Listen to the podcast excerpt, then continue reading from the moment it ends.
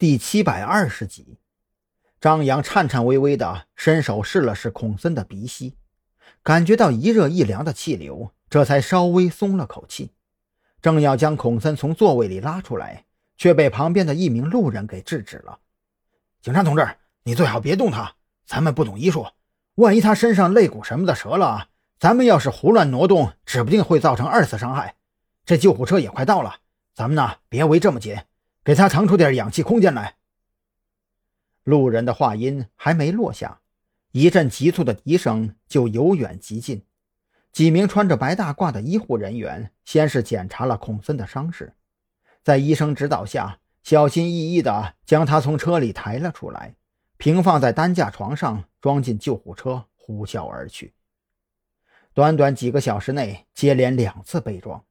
张扬看着被捆成粽子的渣土车司机。不由得怒火升腾，也不管这是在大街上，他快步走到那个司机跟前，半蹲下身子，抓着他的衣服领子，将他给揪了起来。老实交代，是谁指使你驾驶渣土车袭击警车的？没，没人，没人指使我。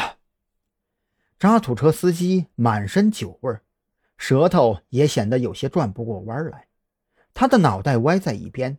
哪怕被张扬揪着衣服领子厉声质问，在酒精的麻痹下，他根本就没有感到一丝的恐惧。要不是我穿着这身衣服，我真想他妈一枪打死你！这句话，张扬几乎是从肺里吼出来的。孔森瘫软在座椅里的模样，在他脑海中久久萦绕，挥之不去。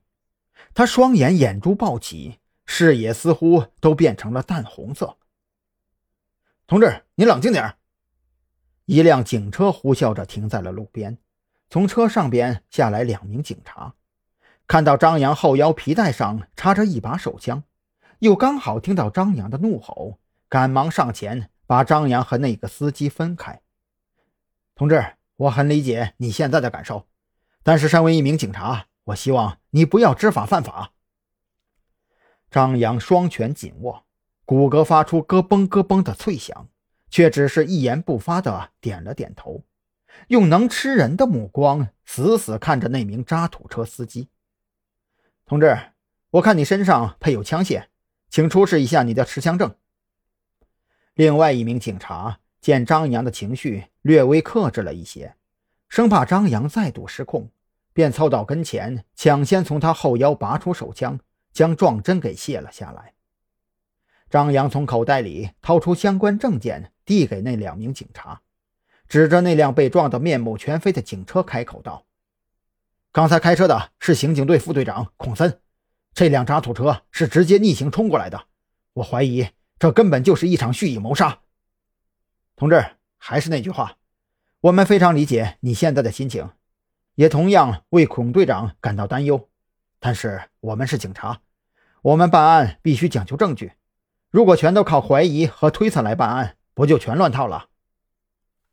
检查完张扬的证件，确定他的确是一名警察之后，巡警着实安心了不少，说话的语气也显得没有那么小心翼翼了。张扬也知道巡警这话的确在理，可他心中郁愤难平，脑袋里更是一直嗡嗡作响，双眼通红的看着那名渣土车司机。宛若实质的杀意正在积压酝酿。这两名巡警也发现了张扬的状态有些不太正常，能够持枪执勤的刑警都不是什么善茬，他们也不敢对张扬进行强制管控。无奈之下，一名刑警紧绷着神经盯着张扬，另外一名巡警则是走到一边，掏出对讲机联系刑警队方面。